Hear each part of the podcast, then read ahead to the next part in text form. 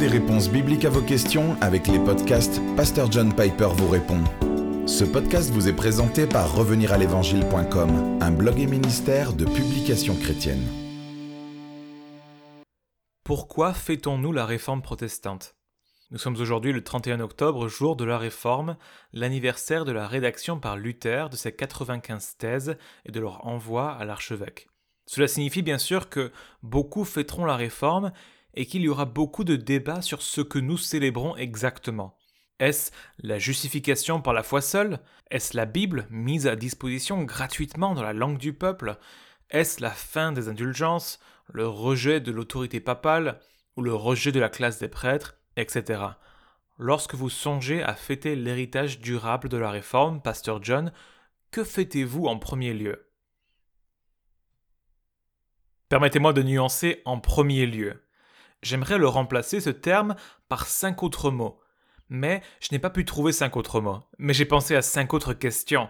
Je n'ai tout simplement pas pu trouver de mots pour les accompagner. J'ai pu en trouver deux, mais j'ai renoncé à trouver cinq mots. Donc, je vais remplacer ta question par cinq autres. Mais à la fin, je pense, je répondrai exactement à ce que tu demandes. C'est parti. 1. Qu'est-ce que je fête ultimement? C'est-à-dire, Qu'est-ce qui est au sommet comme objectif de toute chose quand je fête la réforme? La réponse est simple la gloire de Jésus-Christ. Dans sa réponse à Sadolet, le catholique romain, Calvin a dit Vous évoquez la justification par la foi, le principal et plus vif sujet de controverse entre nous. Partout où l'on en retire la connaissance, la gloire de Christ est étouffée.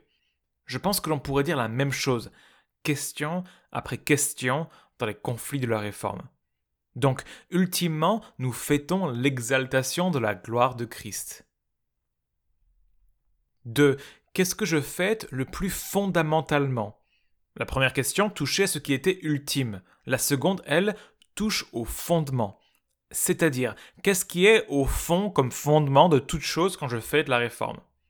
Et la réponse est la grâce libre et souveraine de Dieu.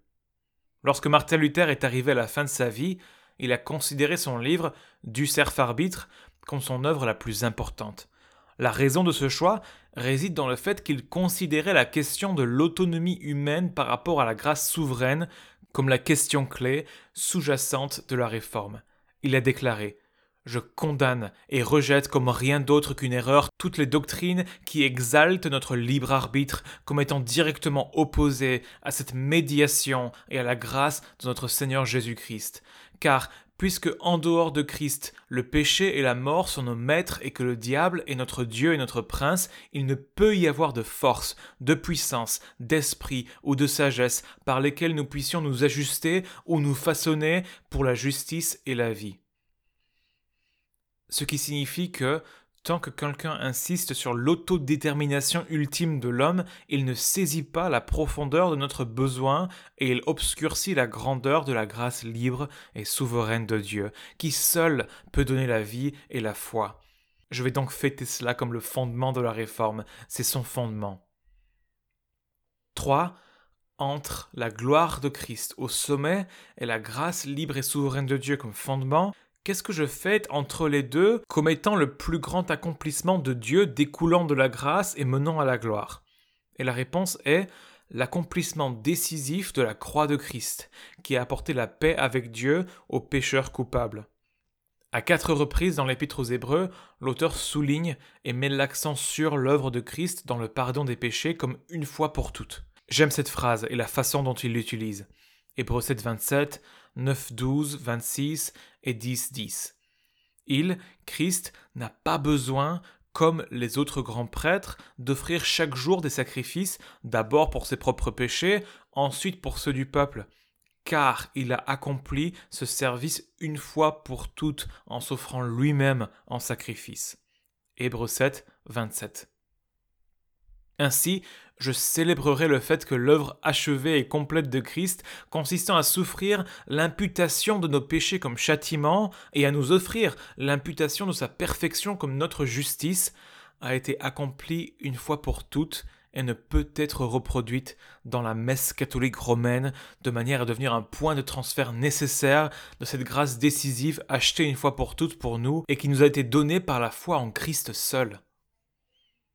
4. Entre la gloire de Christ au sommet et la grâce libre et souveraine de Dieu comme fondement, qu'est-ce que je fais entre les deux comme moyen décisif de jouir de la paix avec Dieu que Christ a obtenu Réponse la parole inspirée de Dieu dans l'Écriture, lue et connue par chaque chrétien. L'Église du Moyen Âge a coupé les gens de la parole de Dieu. Il l'avait fait intentionnellement. C'était un crime capital dans les années 1400 en Grande-Bretagne de traduire les Écritures en anglais pour que les gens puissent les lire. Ils ont brûlé des gens vivants pour avoir lu des fragments de la Bible en anglais, même des enfants. Ils croyaient que Dieu n'offrait pas sa communion à travers une rencontre personnelle avec lui dans sa parole, mais plutôt à travers le ministère des prêtres et des sacrements. C'était néfaste. Le fossé, créé entre les Écritures et le peuple de Dieu, n'a pas été comblé jusqu'à ce jour. J'ai déjà mentionné dans ce podcast mon expérience de l'été dernier en Europe, où une religieuse s'est convertie à 80 ans et n'avait jamais lu l'évangile de Jean. Ainsi, une religieuse professionnelle catholique romaine n'avait jamais lu l'évangile de Jean. Cela est symptomatique d'un mal profond à couper les gens de l'histoire et, aujourd'hui, à faire des choses qui découragent subtilement la rencontre personnelle avec Dieu par Christ dans sa parole. Je vais donc célébrer le caractère précieux de la parole de Dieu et l'accès à celle-ci grâce aux moyens que j'utilise quotidiennement pour jouir d'une communion personnelle avec mon Père qui est aux cieux. 5. Enfin, quelle grande vérité de la réforme vais-je fêter concernant la manière dont je fais l'expérience du Christ vivant à travers sa parole? Réponse je fêterai la vérité selon laquelle la foi, agissant directement sur Christ par sa parole, et non par l'intermédiaire de sacrements de prêtres, est la manière décisive et primordiale dont je jouis de ce que Christ a acheté et de ce que la parole rend possible. Voici ce que j'ai lu ce matin dans ma méditation. Ça a fait chanter mon cœur. Je lisais Éphésiens 3 et cette prière d'une grandeur indicible où Paul dit Je prie qu'il vous donne, conformément à la richesse de sa gloire, d'être puissamment fortifié par son esprit dans votre être intérieur, de sorte que Christ habite dans votre cœur par la foi. Éphésiens 3, 16 à 17. C'est étonnant, Christ habite. Or, c'est une prière pour les chrétiens, c'est pas une prière visant à la conversion. Nous pensons Oh, cela signifie que Christ frappe à la porte et entre. Ce n'est pas le cas. Il est entré. Nous sommes des chrétiens. Il prie Paul pour les saints à Éphèse, de sorte que Christ habite, c'est-à-dire consciemment vivant, présent, m'habitant, vécu. Comment? Par la foi de sorte que Christ habite dans votre cœur par la foi. Il prie pour les chrétiens qui ont déjà Christ. Il s'agit d'une prière pour une expérience réelle et authentique du Christ vivant. Ainsi, lorsque j'embrasse le Christ crucifié et ressuscité comme mon trésor suprême, vivant, présent chez lui en moi, cette foi elle-même, cette étreinte, cette foi est l'instrument suffisant pour jouir de sa communion.